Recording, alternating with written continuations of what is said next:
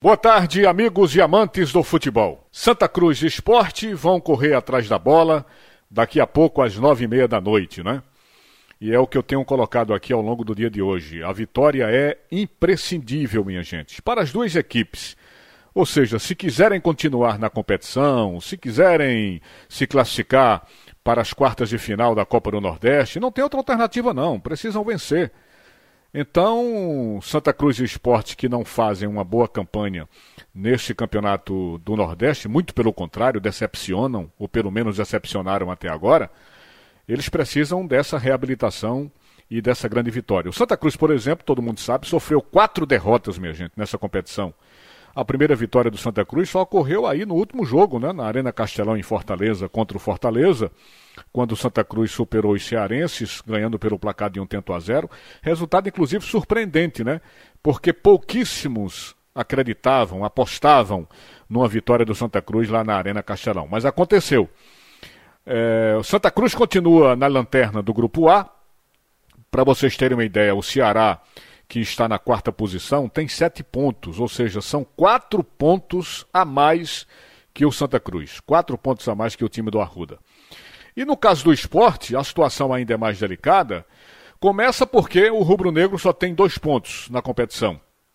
Outro exemplo, o ABC, que é a primeira equipe da zona de classificação do grupo B, grupo do esporte, tem seis pontos na frente do esporte. Então é muito ponto na frente do esporte o esporte não conseguiu uma vitória sequer nesse campeonato do Nordeste. Por isso que vai com tudo, né, para cima do Santa Cruz. E só resta mesmo esse caminho a seguir pelo time rubro-negro. É vencer não só o jogo contra o Santa Cruz, jogo de logo mais às nove e meia da noite, mas vencer essas três partidas restantes. Só assim o esporte terá chances né, de avançar. Mas mesmo que vença esses três jogos, ainda assim ele vai ter que torcer por uma combinação de resultados. Não é nada fácil a situação rubro-negra. É um jogo verdadeiramente decisivo né, para as duas equipes. Santa Esporte, inclusive, já andaram se enfrentando nesta temporada de 2021. O jogo foi válido pelo Campeonato Pernambucano, como todos lembram, e terminou naquele empate de 1 a 1. O Mikael fez o gol do esporte o Pipico fez o gol do Santa Cruz. O Santa Cruz sem dúvida deve manter a mesma equipe que venceu o Ipiranga do Amapá na Copa do Brasil por 4 a 0. Né? O Santa Cruz fez farra e folia em cima do Ipiranga, não teve dificuldade nenhuma, até porque o time é muito frágil. Então, eh, se for para manter esse time, o João Brigatti vai colocar em campo o Jordan, o Ítalo Melo, o William Alves, o Júnior Sergipano, o Alan Cardoso, o Caetano Cal e o Chiquinho, o Marcel, o Madison e o Pipico. Não tem que ser diferente, não. Deve ser esse mesmo time do Santa Cruz para o jogo contra o esporte. O esporte tem algumas dúvidas, né? O esporte vem escalando aí os seus recentes contratados, e com razão. Por exemplo, no jogo passado contra o Central, em que o esporte venceu de 2 a 0, ele já lançou vários desses jogadores. Então o time começa a ter essas opções, a ter peças de reposição. Como dizíamos, inclusive, ontem aqui, mesmo sem tempo para treinar e em função desse calendário maluco do nosso futebol, o técnico Jair Ventura está tentando encontrar esse time ideal no dia a dia, né? no jogo a jogo, avaliando jogo a jogo para ter um time competitivo. E ter um time competitivo, minha gente, é tudo que o torcedor do esporte quer quer ver principalmente no jogo de hoje um time consistente, um time mais competitivo, que faça valer uma boa atuação na partida de logo mais. Então vamos esperar aí que jogadores como Jonas Toró, né, Hilton, eh, Maxwell, que chegaram como reforços, possam fazer uma boa atuação. O próprio colombiano Santiago Trellis, né, que já vem entrando em alguns jogos.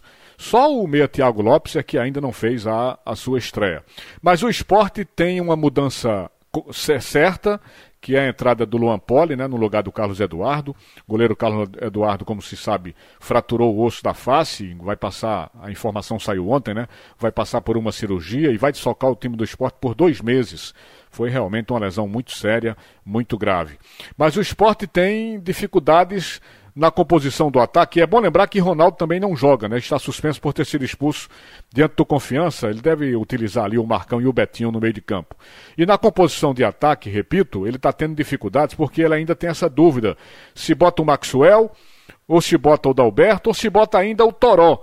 Então o esporte a jogar pelo jogo contra o Central deve ser Luan Poli, Patrick, Maidana, Adrielson e Sander, Marcão, Betinho, Thiago Neves, Neilton, Maxwell e aí vem a dúvida ou Maxwell ou Dalberto ou ainda o Toró pode entrar também nesse, nesse ataque do esporte. Mikael complementa o setor ofensivo do time rubro-negro.